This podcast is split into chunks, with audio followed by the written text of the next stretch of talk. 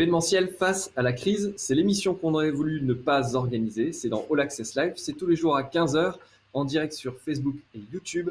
Deux grands témoins du secteur de l'événementiel nous racontent de l'intérieur la période actuelle et les défis qu'ils relèvent avec leurs équipes. C'est la cinquième semaine. Aujourd'hui, on va passer d'une commune de 30 000 habitants à l'une des plus grandes agglomérations de France, du jazz à des musiques plus urbaines.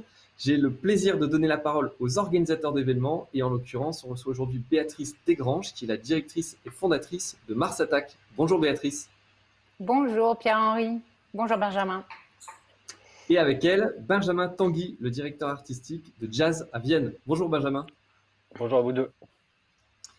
Alors, je vais vous demander tous les deux, comme on le fait avec tous les invités, de nous présenter vos structures et puis les événements que, que vous organisez. On va commencer par toi, Benjamin, si ça te, si ça te va bien. Alors, Jazzavian, c'est un festival qui devait fêter euh, ses, 40 ans en fait euh, l'été euh, l'été prochain.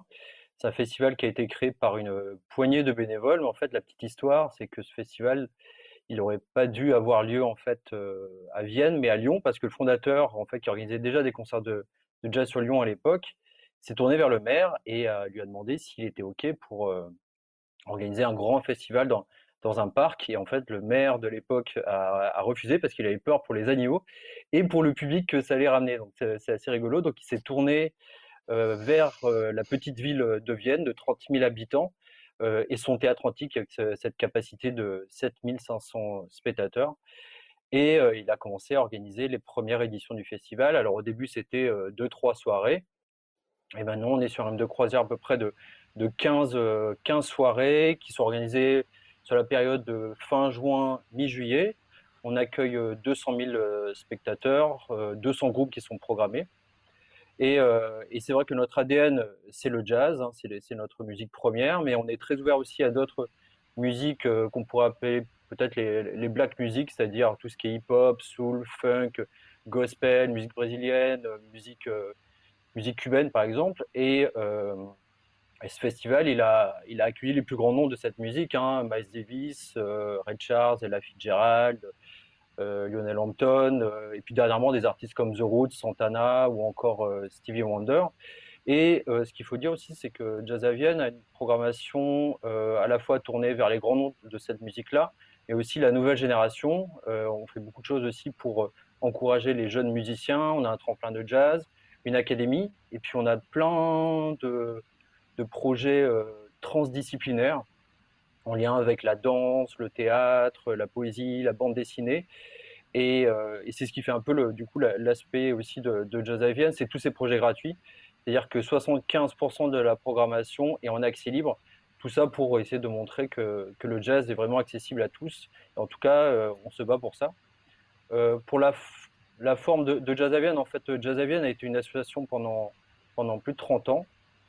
Et en 2011, on est passé euh, établissement public euh, sous la tutelle d'une comité d'agglomération avec un conseil d'administration, un président, un directeur.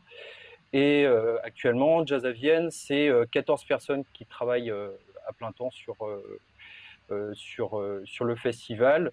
Il y a 200 bénévoles qui, qui aident à l'organisation du festival.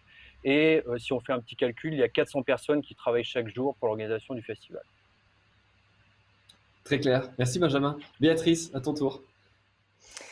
Alors, euh, en ce qui concerne le festival Mars Attack, donc c'était la 22e édition euh, qui était dans les cartons et qui aurait dû voir le jour en 2020, au moment où on on a annoncé qu'on n'allait pas se tenir. On allait aussi annoncer la programmation complète du festival. Donc voilà, donc celle-là, elle va rester définitivement dans les cartons. 22e édition, le projet est né sous forme associative. Il n'a pas bougé. Donc c'est une association qui a été créée en 98, l'association Oran, pour porter en priorité ce festival-là. L'idée est née juste de notre envie de public de voir à Marseille des événements avec des programmations qui nous faisaient envie pour arrêter d'avoir à se déplacer sur les festivals euh, ailleurs en France et plutôt dans le Nord. Et en fait, c'est vraiment né de cette envie, de cette envie Londres, je crois. Béatrice, même à Londres, je crois. Parce que quand j'ai vu que Mars Attack était né à Londres, je suis tombé de ma chaise. ben, Mars Attack est né à Londres parce que le projet a été rédigé là-bas, parce qu'on vivait là-bas, que c'était, euh, voilà, on venait de terminer nos études et on se disait, ben, quand on va revenir sur notre territoire euh, natal, euh, comment on va pouvoir transformer notre soif de musique, notre soif de sortie, et comment on va pouvoir combiner ça de manière plutôt la plus la plus spontanée qui soit. Hein. Donc euh, voilà, donc on est resté sous cette forme associative et complètement euh, dynamique euh, jusqu'en 2002. La première édition du festival est donc née en 99. En 99, la première affiche du festival Mars Attack était éminemment constituée des artistes hip-hop marseillais. Donc, euh, c'est eux qui ont donné euh, cette possibilité de fédérer un public et de faire naître à Marseille un projet nouveau. Donc, euh, ils étaient euh, indispensables dans cet euh, engagement à nos côtés, la confiance qu'ils nous ont donnée et qui a fait que, voilà, 22 ans après, le festival est toujours là. Dès l'année d'après, en fait, on a intégré de l'électro et après, Mars Attack est resté tout le temps sur ses deux jambes, électro-hip-hop, qui sont très euh, structurante dans le projet artistique porté par Mars Attack, même si ça nous a jamais empêché de faire tomber les frontières et les barrières artistiques pour pouvoir accueillir euh, certaines années euh, du rock, des grands des grands noms comme Pierre Henry qu'on était très honoré d'avoir à la programmation en 2007 comme père fondateur en fait de, des musiques électroniques. Et puis après, on a aussi ouvert, euh, on a eu ouvert à des musiques plus euh, métissées, notamment quand on a eu la possibilité d'aller euh, se frotter sur des territoires plus internationaux. Et ça, c'est à partir de 2008, de la dixième édition du festival. On s'est frotté à, à aller travailler sur d'autres territoires pour sortir des barrières marseillaises et du territoire strictement marseillais. L'idée étant toujours, de toute façon, d'emmener avec nous et d'être euh, une vitrine et un faire-valoir pour la scène artistique locale. Donc, Mars Attack est très attaché à, à, ce, à cette priorité-là ça fait partie de l'ADN du festival et effectivement dans sa façon de programmer, il y a toujours ce ping-pong en fait entre euh, des têtes euh, des têtes d'affiches internationales, voire euh, des, des, des pairs et des références dans leur domaine. ça vaut aussi bien pour Public Enemy que pour Jeff Mills, que pour Laurent Garnier. Euh, voilà, donc autant de noms comme ça ou NAS qu'on aurait dû avoir à l'affiche de cette année, qui font en fait un lien générationnel vis-à-vis des jeunes talents du territoire. Et le public fréquente Mars Attack euh, souvent pour venir voir ces têtes d'affiche là et découvre sur place les artistes qui seront les artistes de demain et qu'ils écouteront davantage. Et ça vaut aussi bien pour euh, Kit Francescoli que French 79 et plus récemment, en fait, un tremplin qu'on a mis en place depuis l'an passé qui s'appelle La Frappe et qui est éminemment lié à la scène hip-hop euh, marseillaise. Donc voilà. Donc euh, Mars Attack, c'est tout ça à la fois. On attendait 40 000 spectateurs cette année. Le festival aujourd'hui est sur un format de trois, de trois journées, avec deux grandes nuits qui sont nos nuits euh, historiques, le vendredi et le samedi. Et depuis 2018, on a rajouté une troisième date dans un format qu'on n'avait pas connu jusque-là, qui est un format de journée, qui est un dimanche et qui est sur la plage. Donc, euh, on passe d'un site plus industriel qui est le parc, euh, le parc Expo de Marseille, qui s'appelle le parc Chano et qui a plutôt une connotation euh, et une vocation à être habité de nuit sur les amplitudes horaires qui correspondent à nos esthétiques musicales, à celles qu'on défend n'est pas toujours très évident de cohabiter justement dans un environnement aussi urbain que celui de Marseille, enfin en termes de tissu urbain, voisinage, voilà, cohabitation des usages. Et euh, le dimanche à la plage, sur un lieu qui est euh, représentatif du patrimoine naturel de cette ville. Euh, patrimoine qu'on a pu expérimenter parce qu'on a euh, en 2002 été sur les îles du Frioul juste en face de la ville, parce que quand on a reçu Pierre-Henri, on a fait un concert à l'abbaye Saint-Victor qui est la plus grande abbaye qu'il y a à Marseille. Voilà, on, aime on aime euh, expérimenter des choses pour faire vivre l'expérience du festivalier et pour l'emmener vers un, une immersion totale au-delà de la programmation et des artistes qui se produisent sur scène. on l'aime pour nous et puis on aime aussi être là où les gens nous attendent pas forcément. Et ça, ça nous a beaucoup guidés pendant les 22 ans de développement du festival. Bon, c'est très clair. Merci Béatrice. Comme vous le savez, on est tous confrontés à cette, à cette crise un peu inattendue. Benjamin, j'aimerais que tu nous racontes comment un événement aussi gros que Jazz à Vienne. Euh, a pris sa décision, quel a été le processus et comment est-ce que vous avez envisagé d'autres scénarios?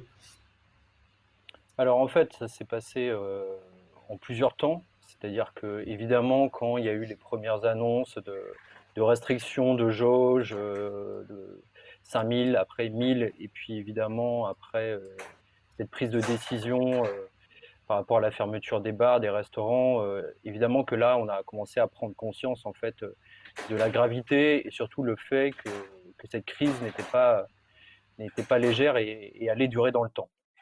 Donc pour la petite histoire, en fait, moi, le, week-end du 13-14 mars, j'étais en, week-end avec des amis à, Lisbonne. Euh, et, c'est là qu'a été annoncé, en fait, bah, du coup, le, début du confinement qui allait commencer la semaine d'après. Et, euh, et, je vous avoue que c'est un peu à ce moment-là que j'ai réellement pris conscience de, la gravité et, surtout qu'on n'allait pas pouvoir faire un festival comme euh, celui qu'on a fait depuis, depuis tant d'années. Donc euh, le, 16 mars, quand, quand, on a décidé de faire en fait une espèce de, de réunion de crise avec euh, toute l'équipe, donc la, veille de l'annonce du, confinement, on a déjà pris en fait la décision de ne pas annoncer le programme. Parce que pour la petite histoire, en fait, on avait annoncé que six artistes de l'ensemble de la programmation donc euh, déjà, ça c'était une, décision pas facile à prendre parce que c'était les 40 ans, parce qu'on avait plein de projets spéciaux à présenter. Euh, mais en tout cas, on, s'est dit que on n'y arriverait pas. On n'y arriverait pas à présenter le programme euh, qui était prévu pour, pour le 24, 24 mars. Et on s'est dit, on se laisse le temps, on se laisse le temps, on voit comment évolue la situation. Et, et peut-être qu'on peut se dire que on peut dévoiler le programme plus tard, peut-être à la fin, fin du mois d'avril. Le 30 mmh. avril, c'est la journée internationale du Jazz Day. Ça peut avoir du sens de, le faire. Donc, Donc vous, Benjamin, c'était une, décision de ne pas l'annoncer. Béatrice, de votre côté, tu disais tout à l'heure que la programmation n'avait pas été annoncée. C'était parce que le timing n'était pas encore arrivé ou c'était pareil une décision aussi, un choix euh, ah non, nous, c'était pas aussi volontariste et aussi conscient, on va dire, que ce que Benjamin explique dans les coulisses de Jazz à Vienne. Nous, euh, la, semaine où on, s'est retrouvé en confinement, c'était une semaine où on devait annoncer la programmation. C'était dans notre calendrier d'annonce et dans notre calendrier de com. Donc, euh, depuis le mois de novembre, on annonçait, on avait annoncé, on avait eu l'occasion d'annoncer les premiers noms des artistes qui rejoindraient la programmation 2020. Et c'était vraiment le 19 mars qu'on devait tout lâcher, quoi. Quand on est parti en confinement, honnêtement, euh, je ne sais pas si c'était parce qu'on était euh, très utopiste ou très euh, optimiste. parce que vous avez le professeur Raoult. c'est ça, qui, nous sauve et qui, nous, qui insuffle autant d'espoir partout dans la ville. Euh, on partait en confinement, mais le, festival devait se tenir euh, fin juin. Enfin, voilà, c'était un confinement de circonstances, des conditions sanitaires pour pas que euh, l'épidémie se propage, des mesures de protection des individus. on n'a pas du tout compris que ça allait porter autant à conséquence sur nos activités culturelles et économiques. Donc, c'est 15 jours après. Mais la, notion de temps a été très particulière pendant ce confinement. 15 jours, c'était c'était un siècle, quoi. Tellement les choses évoluaient et tellement les curseurs se déplaçaient. Donc, une décision qui avait du sens 15 jours avant devenait complètement obsolète après. Donc, nous, euh, on a. oui, revenons, au siècle, je, revenons au siècle dernier, exactement, euh, je partage exactement le même ressenti que, que Béatrice, c'est-à-dire que on est rentré en, confinement, on a maintenu nos réunions euh, d'équipe euh, via Zoom, euh, donc on a aussi réappris à réinventer un peu aussi nos, façons de travailler. Et, on se retrouvait tous les mardis matins avec toute l'équipe pour discuter de, l'évolution de la situation. Et, je vous avoue que ça, faisait du bien aussi de se, revoir tous, de prendre des nouvelles, de, discuter, d'échanger un peu sur nos ressentis. Et au début, on était assez confiants. Euh, euh, on voulait même pas changer certains, certains plannings. On était plutôt assez confiants aussi, en se disant bon, on décale notre annonce de programmation, mais c'est pas grave. Après, tout va rouler, ça va être super. Et au fur et à mesure, en fait, que euh, du coup les semaines avançaient, et puis aussi des, de toutes les discussions que j'ai pu avoir avec mes collègues des, autres festivals, euh, je crois que du coup on devenait même limite pessimiste. Et, euh, et c'est vrai que du coup il y a eu un moment où c'était assez difficile moralement, mentalement de, de, tenir. Ouais. Il y a eu, des scénarios de report envisagés ou pas du tout? C'était pas tenable pour chacun de vous? Nous, alors moi je veux bien expliquer, donc dans notre, dans notre euphorie, de, le, festival va se tenir fin juin. Effectivement, au bout de 15 jours, on a compris qu'il ne se tiendrait pas fin juin. Mais avec la même, euh, la même conviction, donc on a envisagé un report, on s'est dit c'est pas grave, il se tiendra en juillet. Aujourd'hui, quand on dit ça, ça paraît complètement euh, euh, fou et, et inconsidéré mais euh, ça nous a pris quand même quelques jours de travailler sur ce, sur ce scénario de report, euh, voir euh, quels étaient les artistes qu'on pourrait maintenir à l'affiche, etc., etc. Et puis après, pareil, hein, un siècle nous est retombé sur, les, sur, sur, sur, la tête. Et à ce moment-là, on a dit, OK, donc on se tiendra pas. Cet été, il ne se tiendra aucune manifestation. Euh, le contexte n'y est pas favorable, on va se tenir début septembre. Et donc là, on a bossé sur un scénario début septembre. Là, on a commencé à poser, au-delà des, questionnements sur le report de la fiche artistique, parce que c'est quand même l'objet principal. Après, c'était... Euh, euh, comment être visible dans une communication où on parlait d'un gros embouteillage à l'automne. Euh, vraiment, hein, ces discussions-là, mhm. elles datent de début avril. tout le monde pensait qu'il allait y avoir un gros embouteillage à l'automne, les salles allaient réouvrir, tous les, tous les festivals allaient se reporter sur le mois de septembre. Donc, comment être visible, comment garantir la présence de notre public, et puis après... Euh, après, quels étaient, euh, quels étaient les, les, risques financiers qui, qui correspondaient à éventuellement une perte de fréquentation, euh, parce que justement, à cause de cet embouteillage, ou des gens qui sont disponibles au mois de juin, mais qui ne, sont plus, qui ne seraient plus disponibles au mois de septembre. Et là, on a posé les chiffres et on a beaucoup, beaucoup, beaucoup échangé au sein de l'équipe. Et c'est rigolo, parce que comme, euh, comme Benjamin, nous, nos réunions, c'était le mardi matin et ça faisait énormément de se voir, même de bien de se voir, même si c'était à travers un écran. Et on a beaucoup échangé à l'interne et puis aussi on a beaucoup échangé avec nos partenaires et cette décision qui après s'est imposée à nous, aussi par la prise de parole de notre président le 13 avril, euh, elle a été le fruit d'une décision collective D'accord. Tout à l'heure, tu parlais de, la frappe, Béatrice, qui est, euh, un format de découverte euh, sur des talents locaux, notamment du, euh, du hip-hop. Est-ce que c'est posé la question de, de maintenir ce format sans garder tout l'événement Mars Attack, mais de garder ce format un peu plus réduit pour quand même essayer d'avoir une forme d'activité? Ou est-ce que non, c'était trop lié à Mars Attack et tout a été annulé? Bah, en fait, euh, donc je vais juste expliquer en deux mots ce que c'est euh, le projet de la frappe. La frappe euh, est née de notre, toujours de notre envie de soutenir la scène locale.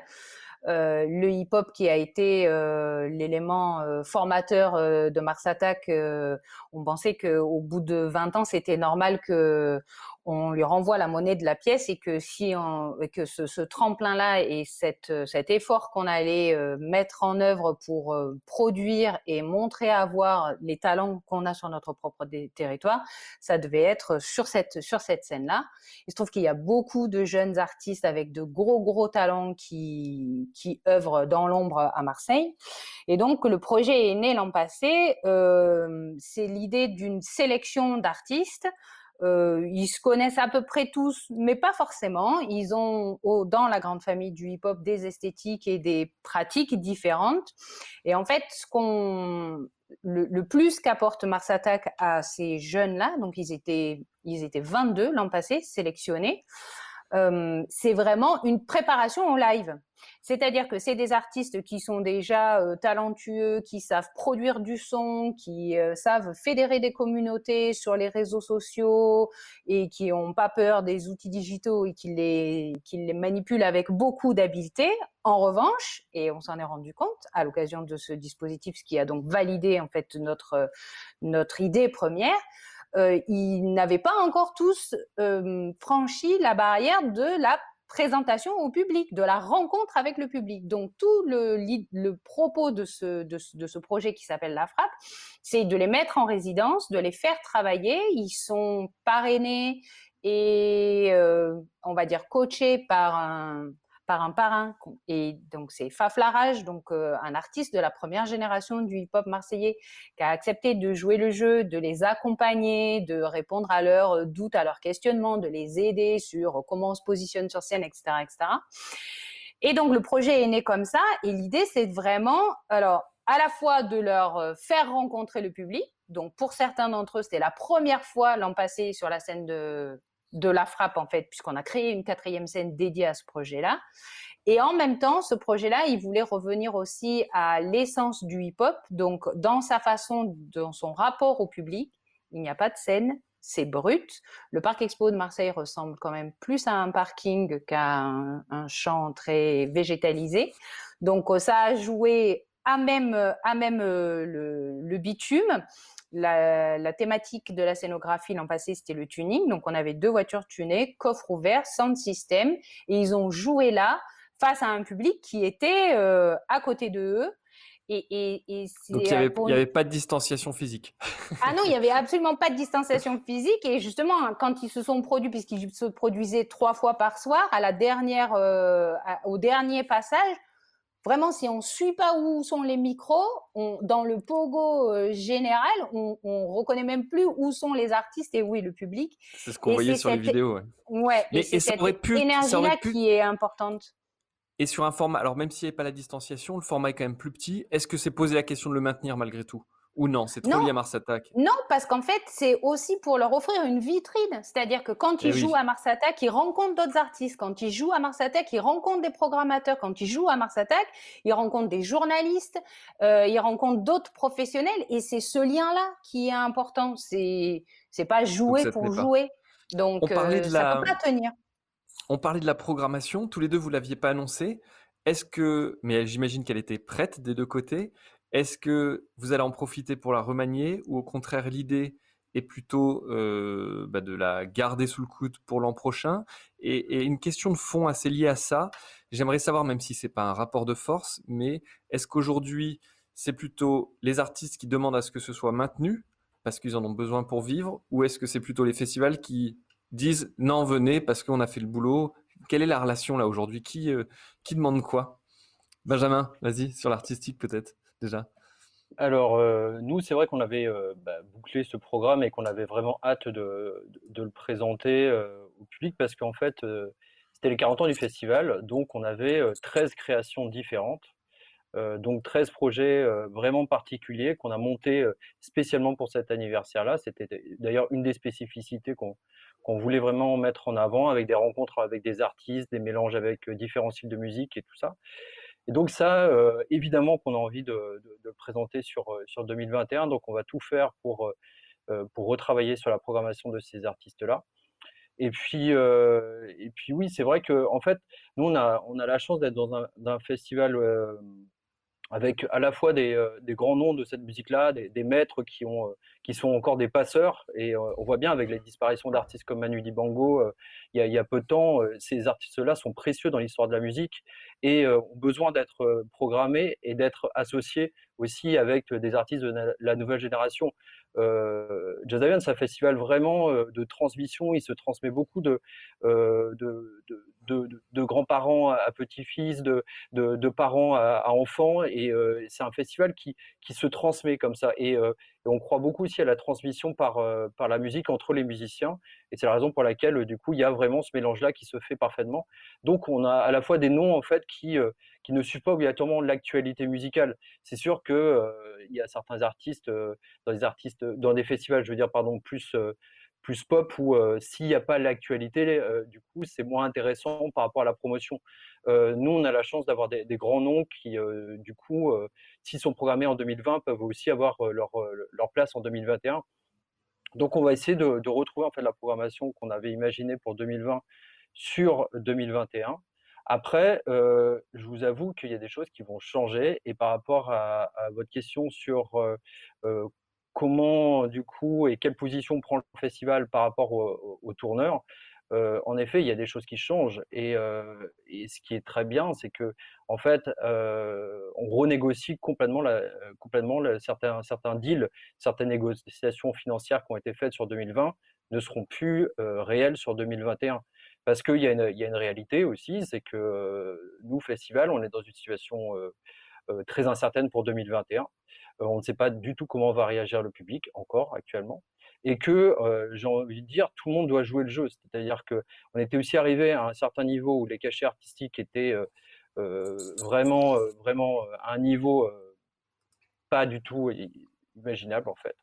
Et, et, je crois que du coup, si on peut re, repartir un petit peu et rediscuter sur aussi la valeur de, certains artistes, c'est intéressant. Donc, donc là, le, travail actuellement, c'est de, retrouver la programmation de 2020 pour 2021, mais de renégocier certains cachets. C'est pareil du côté de Mars Attack?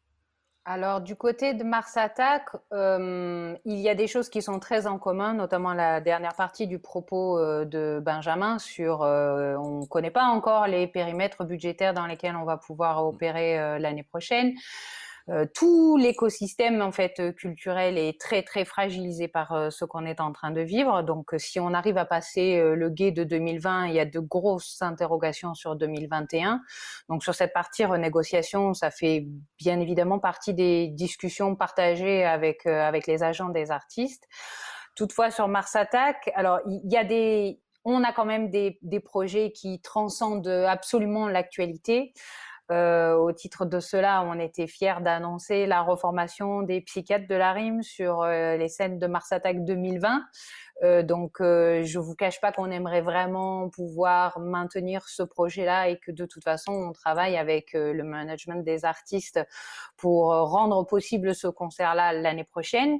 Euh, les psychiatres étaient à l'affiche du premier Mars Attack. Euh, depuis 2014, ils n'ont pas fait de, ils n'ont pas pu faire de concert, donc ils avaient accepté de venir jouer à Mars Attack en 2020 et on était très honorés de cette euh, de cet euh, engagement de leur part. A priori, tout devrait être encore possible en 2021. On n'a pas encore euh, les confirmations. Donc voilà, il y a des projets et il y a des artistes, notamment quand ça concerne le local et les artistes que le festival suit depuis longtemps. J'espère qu'on arrivera à, reprogrammer cette cette affiche là. Après, pour le reste, effectivement, il y a des choses qui sont plus lié à l'actualité. Et puis après, il y a euh, ne serait-ce que la question, euh, mais j'imagine que pour Jazzavienne, c'est pareil, la circulation aux frontières, qu'est-ce qui sera possible, pas possible? Est-ce que NAS pourra revenir l'année prochaine? Est-ce que les Américains viendront, euh, viendront en France? Aujourd'hui, c'est quand même un peu tôt pour avoir des éléments de réponse là-dessus. Donc, on est prudent quant à nos projections 2021 parce qu'aujourd'hui, on est déjà très concerné par clôturer cette édition-là. Euh, le plus proprement possible en laissant une structure en fonctionnement, une structure en fonctionnement et, euh, et on espère une grosse partie de son écosystème euh, au travail aussi parce qu'en fait un festival, nous on est trois permanentes dans l'association Oran qui porte le festival. Donc vous imaginez bien qu'on porte pas le festival à trois. Euh, à l'ouverture des portes du festival, c'est 800 personnes qui travaillent, dont 350 bénévoles. Donc euh, les savoir-faire, ils sont partagés, ils sont à ces endroits-là, ils sont euh, chez ces techniciens, chez ces intermittents, chez ces prestataires avec lesquels on bosse depuis longtemps. Euh, on a besoin que ce soit l'ensemble de l'écosystème en fait qui traverse le guet de 2020 pour pouvoir euh, continuer euh, nos activités en 2021. Et puis on ne sait pas encore comment nos partenaires vont se positionner euh, et même notre public. si on n'a pas trop de doutes sur la capacité, sur l'envie de notre public à revenir, ils sont, ils sont jeunes. Hein, c'était parce que Marseille est riche culturellement par plein d'aspects, mais c'est aussi une ville très pauvre euh, économiquement. Et avec cette crise économique qui risque d'arriver, est-ce qu'il y a aussi cette inquiétude sur la capacité du public à dépenser euh, le prix d'une place de festival telle qu'on la connaissait? Alors, je ne sais pas si c'est euh, lié à la, à la, spécificité sociale de la ville, c'est plutôt lié à, à, la structure de notre public qui est jeune. Donc, ils ont, ils ont à 80% moins de 30 ans. Donc, euh, soit ils sont encore étudiants, soit ils sont jeunes actifs. Donc, en ça, leur pouvoir d'achat est pas, est pas, est pas, est pas, est pas extensible. Donc, c'est plutôt de ce point de vue-là que se posent les interrogations. Sur, sur Jazz à Vienne, je vais peut-être caricaturer, mais l'image qu'on a d'un festival de jazz, euh, tu le disais tout à l'heure, c'est plutôt familial, mais on est sur un public plus âgé. Vous êtes moins inquiet de, de cet effet sur le pouvoir d'achat de vos, de vos festivaliers? Bah, En fait, c'est vrai que le, on va dire l'âge moyen du, festivalier de, de, Vienne est plus âgé que celui de Mars Attack, mais euh, on a aussi beaucoup travaillé sur justement à essayer de convaincre un public un peu plus jeune à, venir sur, euh, sur Jazz à Vienne. On a une augmentation, par exemple, de, de 35% des, euh, des, jeunes sur l'édition de l'année dernière. Donc, c'est un, signe assez fort. Donc, euh, donc on ne sait pas. C'est aussi beaucoup de questions. Hein. Là, il y a, une vraie interrogation de savoir comment vont réagir le public. Moi, j'ai de l'espoir là-dessus. Je pense que euh, il y aura un appétit très fort, euh, mais après, il y a la sphère économique, ça c'est sûr. Après, il y, a des, faits historiques qui ont prouvé que euh, même sur des crises euh, financières, des crises économiques, en fait, euh, la culture, c'était pas obligatoirement le, secteur qui était le plus touché. Justement, il y avait aussi une envie très forte du, public de sortir en fait du, quotidien peut-être un peu difficile pour pour s'assouvir d'autres choses. Et, je crois que justement, les festivals sont le parfait lieu de, du vivre ensemble, du, un vrai lieu social pour se retrouver et, et pour partager des moments très forts.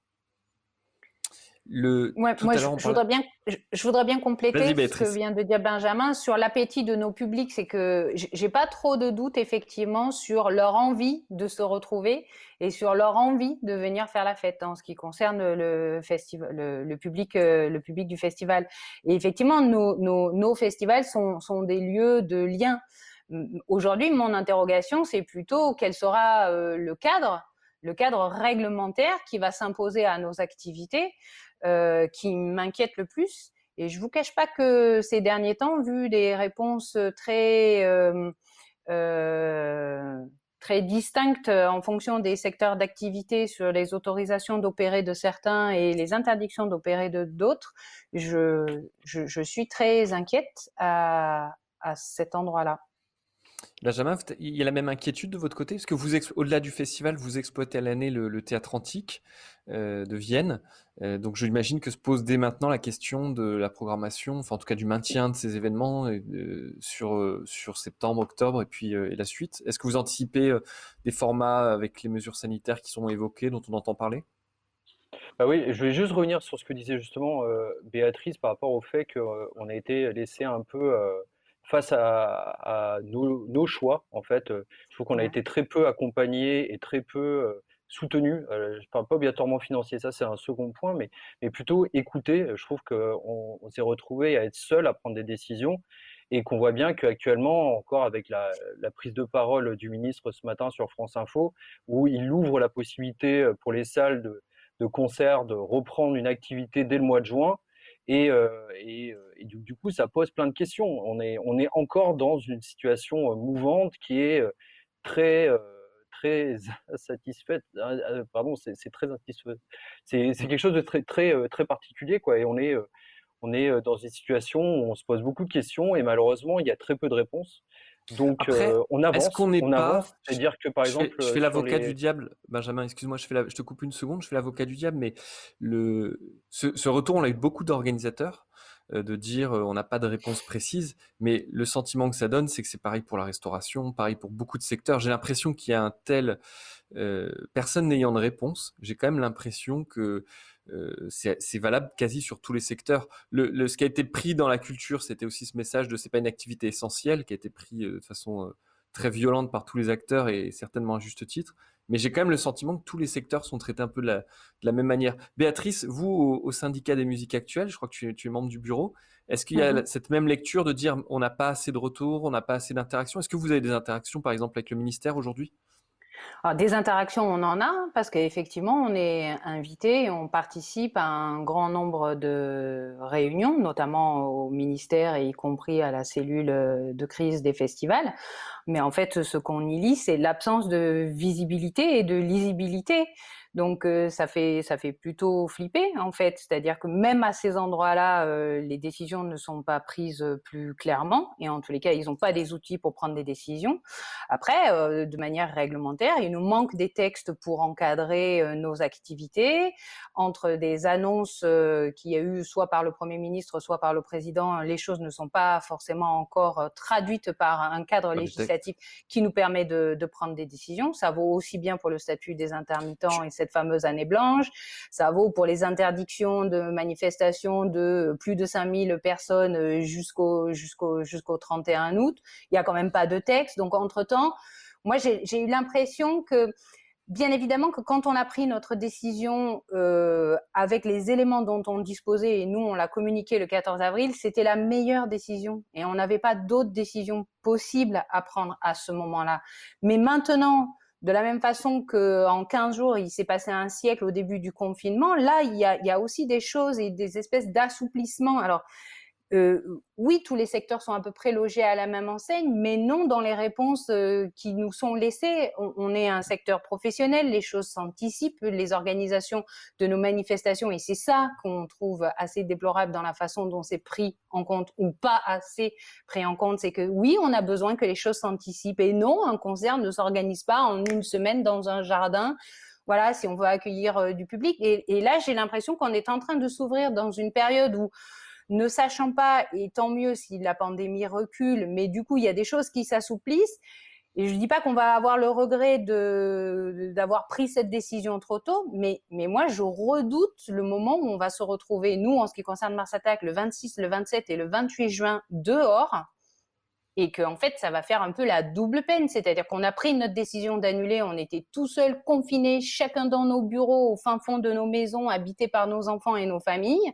On n'était même pas ensemble pour prendre ces décisions-là. Demain, à la date de nos festivals, on sera dehors et il se passera quoi d'ici là? J'en sais rien. Mmh. Peut-être qu'il y a des choses qui seront redevenues possibles euh, ça va faire une bah, espèce de deuxième on parle, on parle quand même de hein. l'organisation d'une fête de la musique. ça, c'est quand même, euh, je trouve, assez éloigné de toutes, euh, toutes les obligations qu'on a dû prendre. Et, c'est vrai, cette décision-là, je partage. C'est ce matin hein, sur France Info qu'il évoque, que le ministre évoquait cette, une reprise, de, enfin en tout cas qu'une fête de la musique est à l'étude. Oui, il l'avait dit le 15 mai déjà. Il l'avait déjà dit, ouais. Non, non, mais c'est ça qui est un peu frustrant et euh, et, je pense qu'on va partager la même sensation avec Béatrice, c'est-à-dire que sur la période du festival, on va se retrouver toute l'équipe euh, et, voir d'autres activités, voir peut-être des manifestations musicales qui vont être organisées dans la ville de Lyon, par exemple, juste à côté, et euh, avec peut-être autant de spectateurs que nous, on aurait pu accueillir sur certains soirs. Donc là, on est dans une situation, bon, la décision est prise, on va pas revenir dessus, ça c'est évident, mais en tout cas, c'est vrai que c'est perturbant après temps. Quoi. Bien sûr. J'aimerais qu'on parle un petit peu de la, santé financière de vos structures. Benjamin, tu l'as dit tout à l'heure, Jazzavienne, c'est un, un EPIC, un établissement public. Euh, est-ce que euh, d'avoir les collectivités à ses côtés, aujourd'hui, dans une telle crise, c'est euh, très rassurant? Ah, C'est réellement une force. Alors, pour raconter un peu comment est organisé Jazzavienne, alors Jazzavienne, c'est un budget de, de 6 millions, donc avec une part très faible en fait de, de, partenaires euh, publics, 17% à peu près du, budget. 60% euh, c'est la billetterie. Et ensuite, après, bah, il y a le bar, le restaurant, la restauration, et puis, euh, et puis un peu de mécénat et de, partenariat. Mais la billetterie est donc très très importante. Et donc une édition sans, sans festival, évidemment que ça, ça remet en question l'équilibre de, de, la structure. Après, on a la chance d'avoir des, euh, c'est vrai, des partenaires euh, solides et le fait qu'on ait un EPIC et que du coup, euh, en fait, le siège, du coup, la région et le département à, côté de nous, il y a eu un accord qui a été en fait fait, bon, qui est encore en discussion, mais qui va être fait entre le département, l'agglomération et la région pour, euh, alors, pas donner la totalité de la subvention, parce que c'est vrai que ça aurait été vraiment très difficile aussi à, l'assumer, ça, mais en tout cas que euh, les trois partenaires se mettent d'accord pour, euh, pour que la structure, l'EPIC jazzavienne, soit à l'équilibre et, et reparte 2021, pas, pas déficitaire. Donc ça, ça c'est ça c'est réellement une force, je l'avoue. Et il y avait il y avait une question aussi d'assurance. Est-ce que dans un article vous évoquiez le fait qu'il y avait une assurance et que vous attendiez leur retour Est-ce que vous vous allez être indemnisé d'une manière ou d'une autre? Non, alors nous, on a, une assurance, je ne sais pas pour Mars Attack, mais on a une assurance en fait qui, euh, qui couvre euh, les personnes qui travaillent, qui couvre le matériel. Et ensuite, après, on prend euh, en fait une assurance sur certaines soirées en fonction du potentiel de, billetterie. C'est-à-dire que par exemple, un artiste comme Ben Harper, on a une annulation à cause d'un événement climatique, on est obligé d'annuler le concert.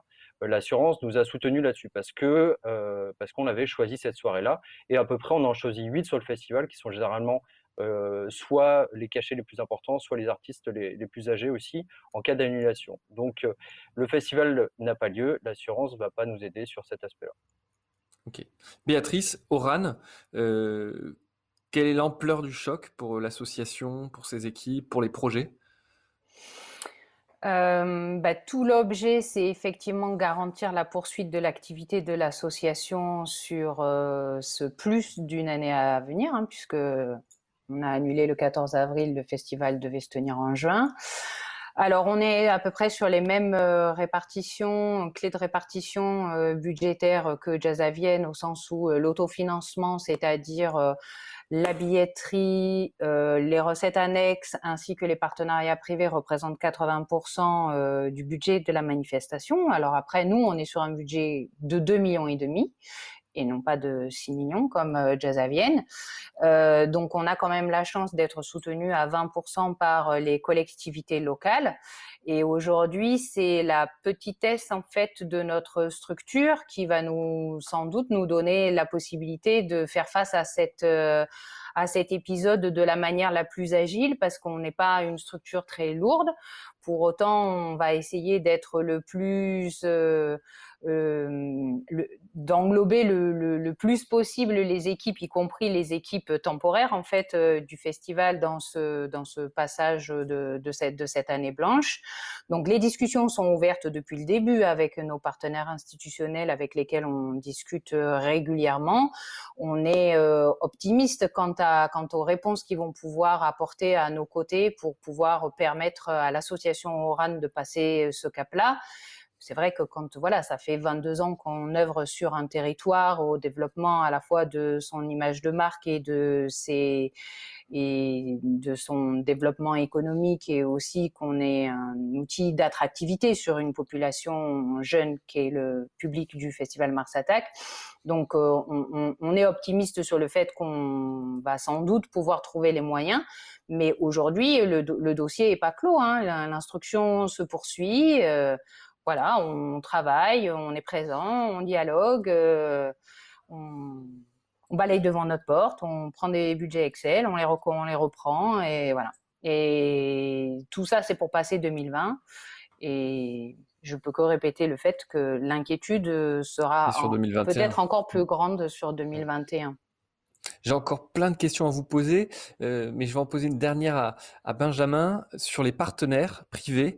Euh, j'ai vu quelque chose qui peut intéresser les, organisateurs qui nous écoutent sur Enedis, je crois, euh, qui vous fournit 20 salariés qui deviennent bénévoles pendant le festival, sous forme, j'imagine, de mécénat de compétences. Est-ce que tu peux nous en parler? Parce que c'est intéressant, j'imagine, à la fois pour le partenaire, de donner cette sorte de formation à la gestion du risque, la pression événementielle, tout ce qu'on connaît de nos métiers, et en même temps pour vous d'avoir, euh, j'imagine, des cadres ou des équipes externes de partenaires impliqués à vos côtés, ce qui renforce les liens?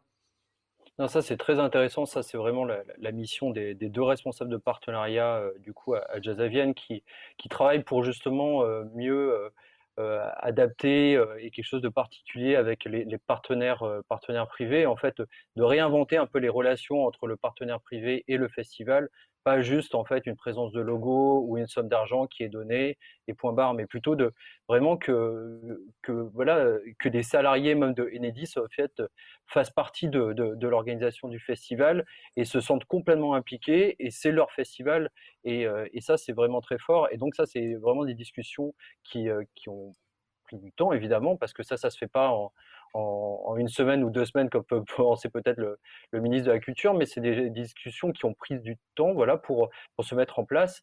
Et, et c'est vrai qu'on est très satisfait de ça, où, on sent que le partenaire aussi est encore plus impliqué que simplement, du coup, juste une présence sur un logo. Donc, sur une affiche, pardon. Donc c'est vrai que ce travail, il se fait en étroite collaboration, c'est des discussions de, de, trouver en fait comment réinventer aussi la relation entre un partenaire privé et, et un événement culturel.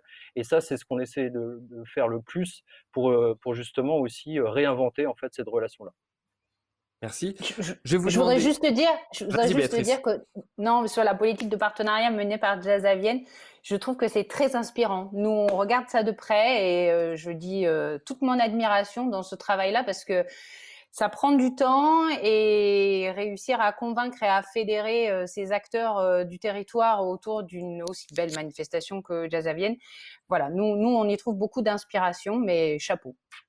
Bon, super. Je vais vous demander justement de finir sur une note positive. C'est euh, la petite tradition, je demande aux organisateurs de dire qu'est-ce qu'il y a de positif dans tout ça. Vous êtes obligés de trouver des points positifs pour nous redonner le moral en quelques mots parce qu'on va dépasser vraiment le chrono.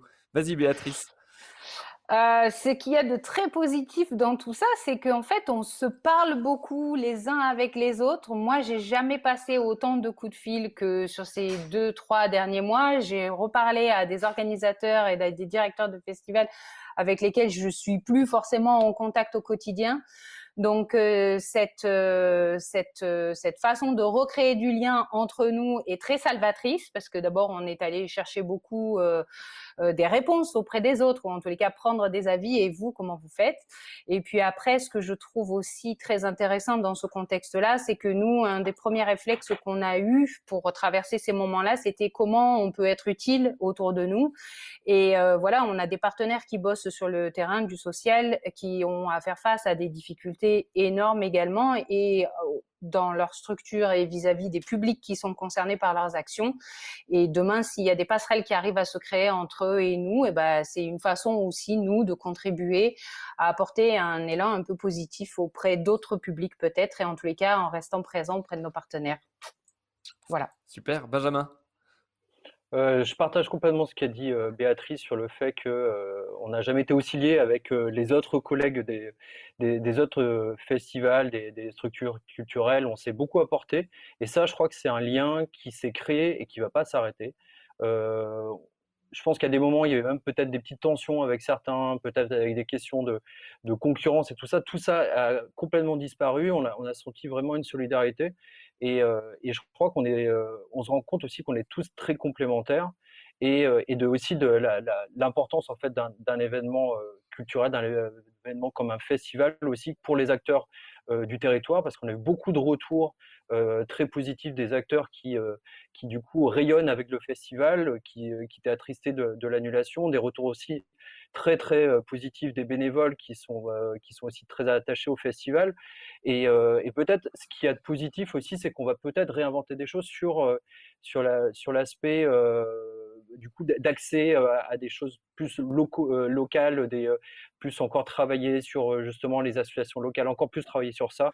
Je crois que c'est quelque chose où on va aussi beaucoup se questionner pour évidemment changer, parce qu'évidemment on va devoir changer après une crise comme celle-ci. on sort pas indemne, mais en tout cas on a un Alagnac, on a l'envie et on a vraiment, vraiment, vraiment hâte que ça reparte. Mais merci à tous les deux. On aura, fait, on aura fait le record parce qu'on a 48 minutes, je peux vous le dire. C'est le plus long. C'est qu'il y avait beaucoup de choses ah, intéressantes. J'avais encore plein de questions que j'ai pas, pas pu vous poser. Euh, j'en profite pour passer un petit coucou parce qu'on parlait d'échanges. Et c'est vrai que c'est l'objet de cette émission de créer des échanges avec les organisateurs. À Laurence Chansigo, qui est l'équipe de Mars Attack qui nous écoute avec son voisin Papa Marc. Et sinon, on l'aura compris, les psychiatres de la rime vont devoir attendre un an pour se reformer et c'est la faute de Mars Attack. Et je finirai sur cette phrase qui était sur le site de Mars Attack mais qui colle bien avec Jazzavienne aussi. Les festivals rendent le monde meilleur. Il s'y écrit 10 000 histoires à la minute. C'est pour cela qu'ils doivent continuer d'exister. Nous, on continue demain à 15h avec le Palais Nikaya et on recevra sa directrice Corinna Siag. Et puis on ira un petit peu en Suisse avec Christophe Levaz, directeur de l'expérience client du Swiss Tech Convention Center, une grande salle qui reçoit des événements. Merci à vous et The Show Must Go On. À bientôt. Ciao. Merci. Merci. Salut.